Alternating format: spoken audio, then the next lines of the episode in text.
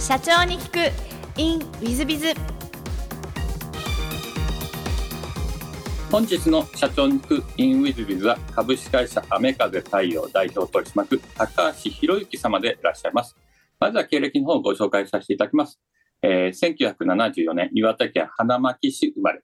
えー、青山学院大学卒業後、大議士所等を終えて、岩手県議会議員に初当選。えー、その後、岩手県知事に出馬すも時点で落選。そして政界引退され、そして2013年に NPO 法人東北開墾を立ち上げ、えー、その後、雨風太陽を設立。そして代表にご就任なさっていらっしゃいます。そして2023年には東証グロース市場に上場された上場企業の社長様でいらっしゃいます。高橋社長様、本日はよろしくお願いいたします。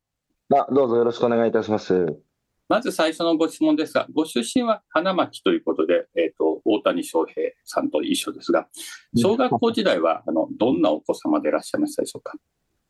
まあ、通信簿にいつも落ち着きないって書かれてました。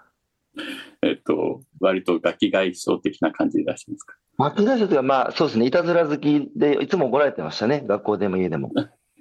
じゃあ人気者ではいらっしゃったじゃないですか。人気者かどうかわかんないですけど、まあ、はい、なんか、はい、いつも賑やかな中心にいたような気がしますね。なるほど、ありがとうございます。えっ、と、中学校時代はどんなことして過ごしたなんて思いでございますでしょうか？あのずっとアルペンスキー、競技スキーやってたので、うん、冬になるともう1か月ぐらい山にこもってあの合宿してましたけれども、まあ、将来スキーの、ね、選手になるって思ってた頃なので、まあ、スキー三昧でしたね。じゃあ、オリンピックに出ようみたいな、そんな感じでございますか？そうですね、まあ、本当に、はい、スキー、将来スキーの選手になりたいと思ってたんで、はい、あの、夏もね、それに向けてのあのトレーニングだとか、はい、とにかくもう、寝ても覚めても、スキー、スキーでしたね。なるほど。ありがとうございます。えっと、高校も花巻でいらっしゃいますか？そうです。高校時代はどんなことして過ごしたなんて思いでございますでしょうか？高校はね、ネクラでしたね。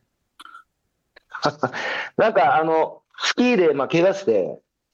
で、立ち木にぶつかって半年ぐらい入院してて、で、もう競技スキーは高校入ってからやらず、そうですね、何し、まあ、よく学校サボって映画ばっか見てましたね。3年生の時はあんまり学校行ってなかったな。スポーツとかそういうのはあまりやらないですかもうやりませんでした。帰宅でした。なるほど。ちょっとあのお姿からさ想像できない感じなんですが、はい、その後はあの青山学院大学にお進みになってるんですが、やっぱり勉強も割とできた方でいらっしゃったんですか、どうなんだろう、まあ、田舎のあの普通の学校なので、私立の、そうですね、青山入るの、10クラスあって、1人、2人とか、そういう感じの学校、で東大生は4年に1人とか、まあ、そういう感じの、岩手の普通の田舎の学校なので、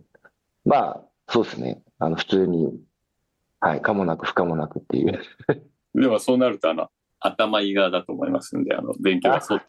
できたのではないかなと思ったんですが。数学が好きでしたね。なるほど。はい。青山学院大学は学部はどちらでいらっしゃるんですか？経済です。なるほど。何かこう、青山学院大学の経済を選ばれた理由とかございましたでしょうか？慶応大学に落ちたからです。慶応の経済学部に行きたかったんですよ。うん。で、まあ、受かんなかったんで、あの、で、高校の時になんか将来なんか青年実業家になりたいってあの思って、ほんでいろいろ調べたら慶応の経済学部が一番あのそういう経済人輩出してるってことだったんで、まあ都会への憧れも相まって、でまあ志望したんですけどダメだったんで、はい、青学の経済行きました。なるほど。ありがとうございます。大学時代はどのように過ごしたなんて思いでございますでしょうか？大学はね、あのー、結局やりたいことあって東京出たわけじゃなかったので、何のために学校行くのかは分かんなくなっちゃって、行かなくなっちゃったんですね。で、高校までは、まあ、いわば家に暮らして、まあ、一緒に育った同級生がみんな学校に行くから、まあ、それに合わせてね、てたようなところあったんでしょうけど、あの、ね、大学行くと自由なので、で、何のためにって、もう、そもそも論考える、あの、たちなので、まあ、そうすると学校行かなくなって、あの、2年生3回やりましたね。あの、当時青山って、えー、厚木になったんですよ。うん、で田舎から出てって、あの青山入ったのに、なんか花巻以上にあの田舎の森の里青山っていう山の上の学校で、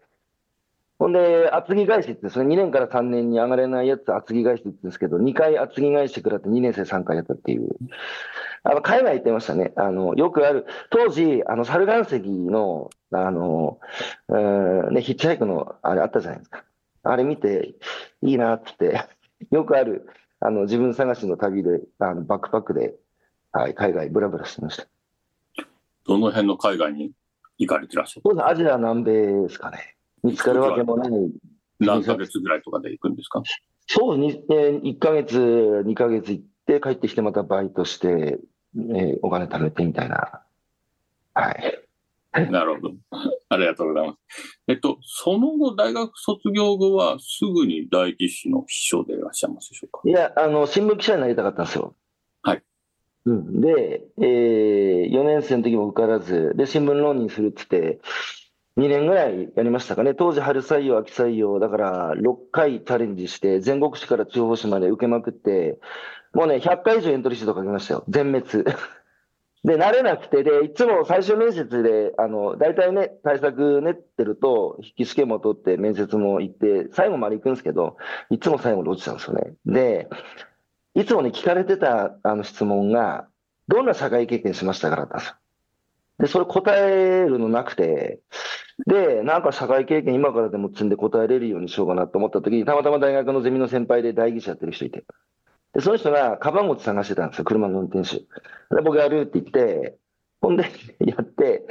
で、結局ね、それ面接で喋っても通らなかったんですけど、まあ、うん、それが結局、あの、はい、道になってったっていうか、やることもないし、そのまま手伝いって言われて、はい、秘書やってました。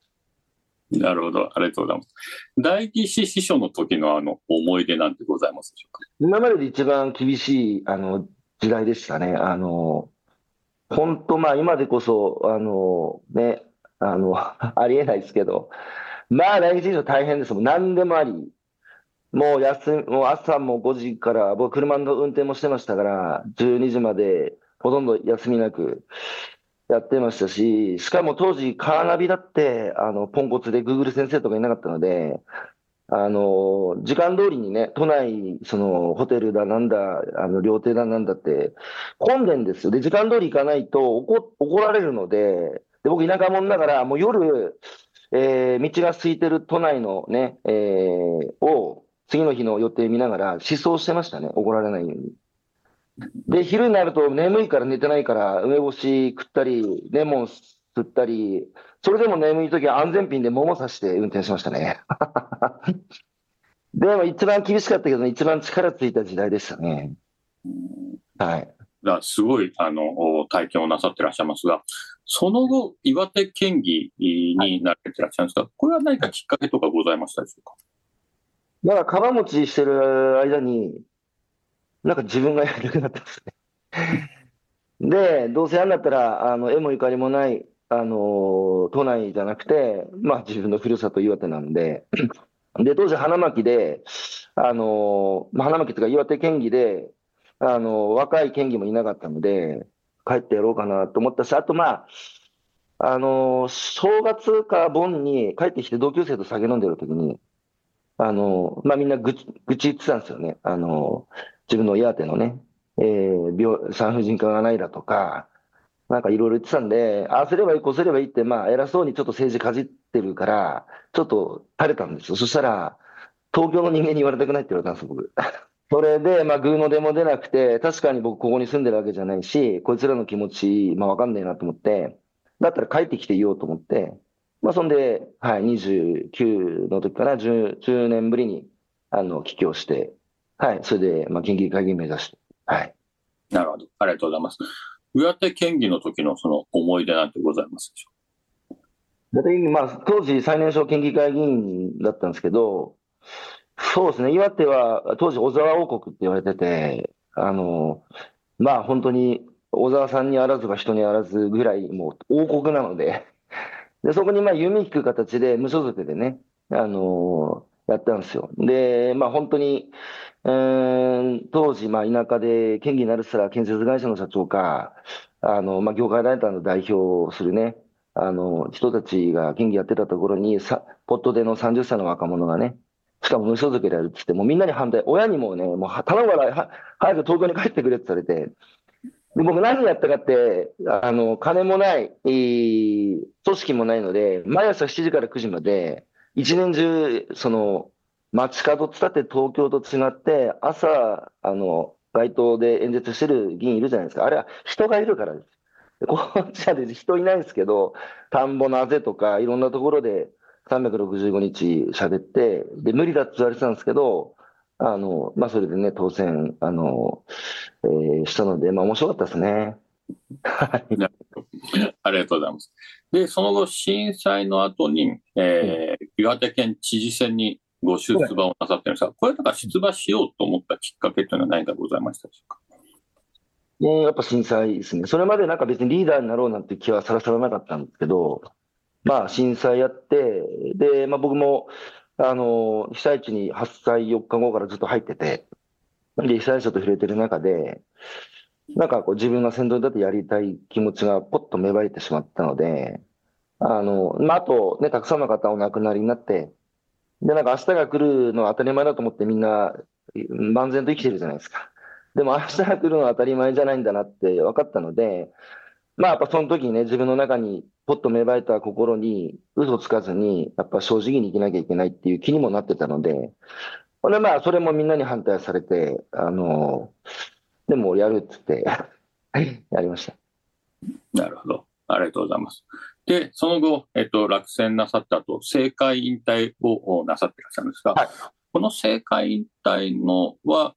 えっと、どのように決断なさったんでしょうか？まあ、あの、選挙も、あの、前代未聞の選挙だって、まあ、普通車乗って人が多いところって名前連呼するじゃないですか。で僕、車乗らないっつって、その被災地をね、青森の県境から宮城の県境まで岩手県の、まあ、被災地沿岸部250キロ、あの、ずっと歩いて あの、やったんですよね。で、やっぱり被災地は、あの、ある意味で、その課題がね、あの課題、もともと日本は当時から課題先進国って言われてましたけど、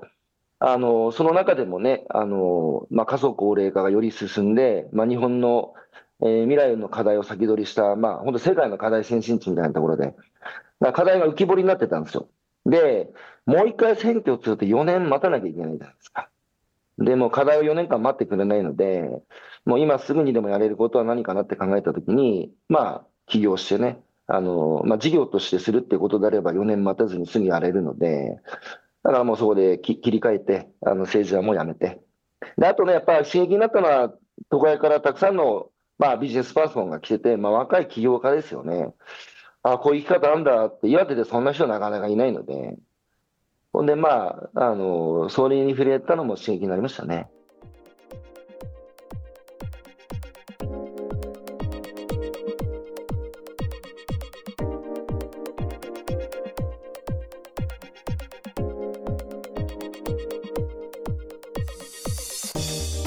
本日も社長に聞く in with biz をお聞きくださり誠にありがとうございました。えこの番組は2017年1月から毎週配信を続けております。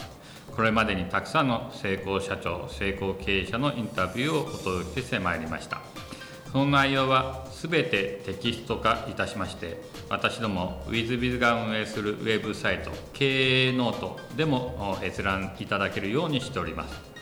音声だけでなく文字で読み返すことで新たな発見や気づきがあり皆様の会社経営に役立つヒントがきっと見つかるのではないかと思いまして、えー、サイトの方にもさせていただいてます。ぜひネット検索で経営ノートスペース社長インタビューと入力いただき経営ノートのサイトをご覧になっていただければというふうに思っております。